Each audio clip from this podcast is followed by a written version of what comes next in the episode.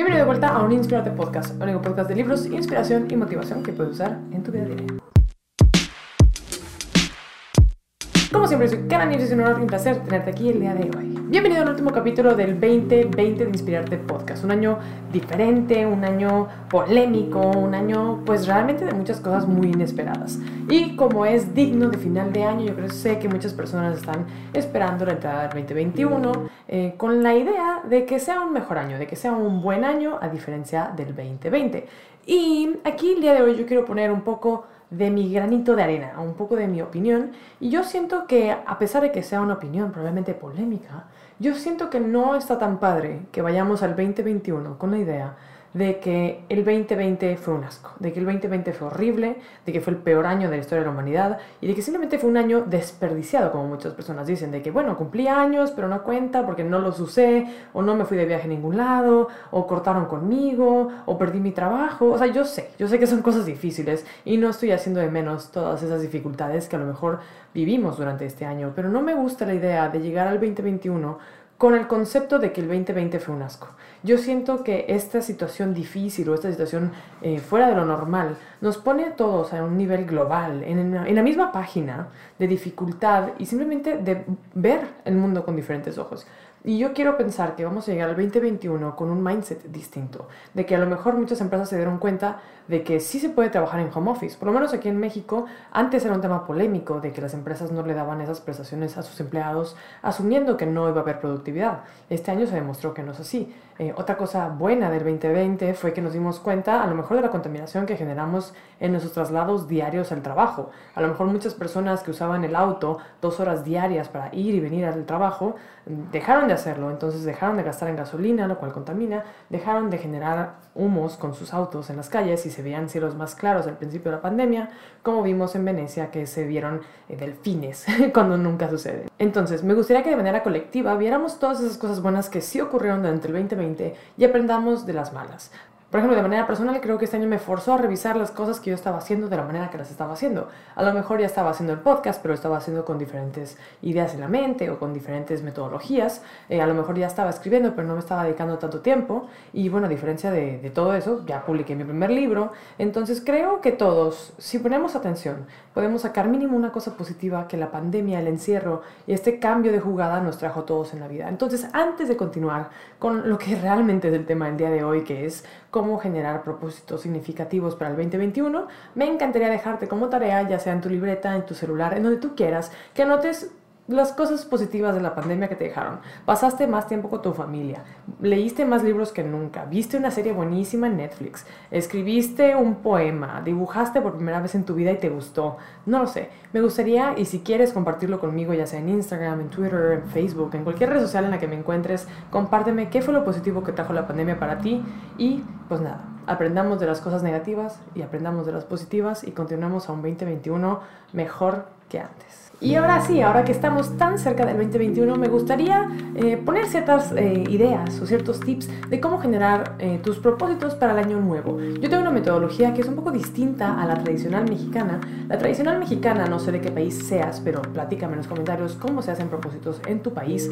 Es que pues generalmente haces como 12 propósitos, la mayor parte de la gente pone bajar de peso, no sé, hacer algo por primera vez, encontrar el amor de su vida, cosas por, por el tipos son más o menos como se suelen hacer y suelen ser 12 por las 12 campanadas, que según yo representan los 12 meses del año, que no estoy segura de esto último. Pero en fin, el día de hoy quiero aportar la manera en la que yo genero mis propósitos año con año desde que tengo como 18 o 19 años y que me funciona tremendamente bien. A lo mejor no todos los años cumplo todos los propósitos porque algunos son más difíciles que otros, pero constantemente estoy logrando mis metas, entonces quiero compartir mi sabiduría contigo. Tip número uno, no te forces a que sean un número específico de metas. No tienen que ser 12, no tienen que ser 10, no tienen que ser 34. Yo creo que lo más importante para llegar al siguiente año con metas es dejar que sean las que tengan que ser. Tú haz tu lista y a continuación te voy a dar consejos para hacer esta lista, pero si son 5, son 10, son 15 o son 20, no importa. Lo importante es que un número con el cual tú te sientas satisfecho y digas, este número, esta cantidad de propósitos que me he puesto, me parece suficiente. Tip número 2, ponte metas alcanzables. Esto es algo que he hablado en diferentes episodios en el pasado cuando hablo de hábitos. Y aquí un ejemplo muy específico sería, por ejemplo, si nunca nunca has tomado una sola clase de inglés en tu vida, no te pongas como objetivo escribir la siguiente novela bestseller angloparlante del mundo. No, o sea, ponte como objetivo tomar eh, tres niveles de inglés el próximo año. Ese sería un objetivo alcanzable, algo que puedes hacer, algo que es factible, algo que está a lo mejor en tus posibilidades económicas y de tiempo, algo que sí puedas hacer, porque luego, por ejemplo, muchas personas cuando se ponen el objetivo de bajar de peso, dicen voy a bajar 30 kilos de grasa y voy a estar musculosísimo como Arnold Schwarzenegger. Y la realidad es que en el ejemplo del fitness eh, no funciona así. Funciona el fitness como algo pues, bastante prolongado, a lo mejor de 5 años, en el cual puedas a lo mejor estar como Schwarzenegger, este, pero a lo mejor algo más alcanzable sería bajar 10 kilos, bajar 15 kilos, también dependiendo de cuánto sobrepeso tengas. Pero metas alcanzables y saludables para ti, tu mente y tu cuerpo. Tip número 3, metas que tengan propósito para ti.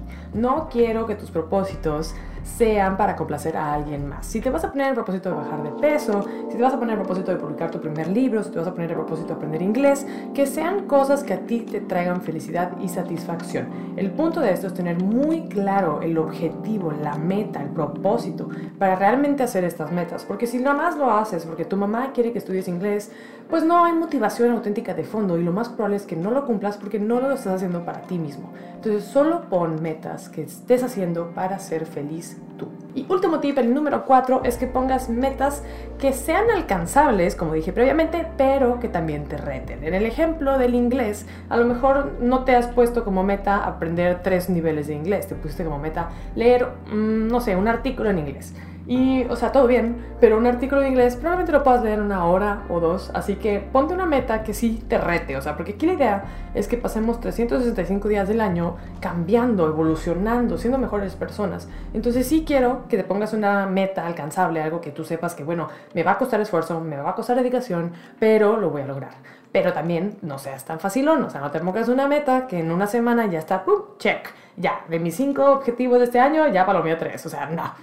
Aquí la idea es que nos tome tiempo y vayamos creciendo durante el año y a lo mejor que vayamos desviándonos en el camino. Por ejemplo, yo tenía el año pasado un objetivo de aprender eh, hasta cierto nivel de francés y comenzar a estudiar alemán. Eh, avancé mucho más en el francés, decidí postergar mi aprendizaje de alemán para, pues digamos, cerrar un capítulo y luego abrir el otro.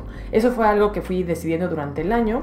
Y nada, a lo mejor este año retomo la idea del alemán, pero primero quería avanzar suficiente con mi francés para después evolucionar a otro idioma. Así que digamos que las metas que te pones ahorita en, diciembre o en enero, pues son algo que puedes ir iterando con el tiempo, nada está escrito en piedra. Pero bueno, gente, esos son mis agradecimientos del 2020. Quiero que realmente pensemos todos y seamos introspectivos y veamos las cosas buenas que nos trajo la pandemia, el encierro, todo este año tan extraño, seguramente habrá algo bueno en tu vida. También los tips fabulosos para generar tus próximos propósitos del 2021. Y nada, antes de terminar, me encantaría agradecer a ti que estás aquí, a ti que me sigues en Instagram, en Twitter y en todas mis redes sociales, porque la verdad creo que hemos generado una comunidad súper bonita y me encanta platicar con ustedes y me encanta cuando se meten conmigo a los Instagram Lives y platicamos y votan en el Instagram poll que subo en, mis stories. Y nada, me parece súper lindo, la verdad es que valoro muchísimo este año de crecimiento con ustedes. Te recuerdo que puedes encontrar mi libro en carlaneves.com, en la cafetería de Guayoyo, sucursal Valle y en Ex Máquina, una cafetería en el centro, en la librería Gandhi. Así que nada, gente, este es el último capítulo del 2020. Espero con ansias verlos en el 2021 y que nos sigamos inspirando y creciendo juntos. Yo soy Kara Nips y te veo en el siguiente Inspirarte. Bye.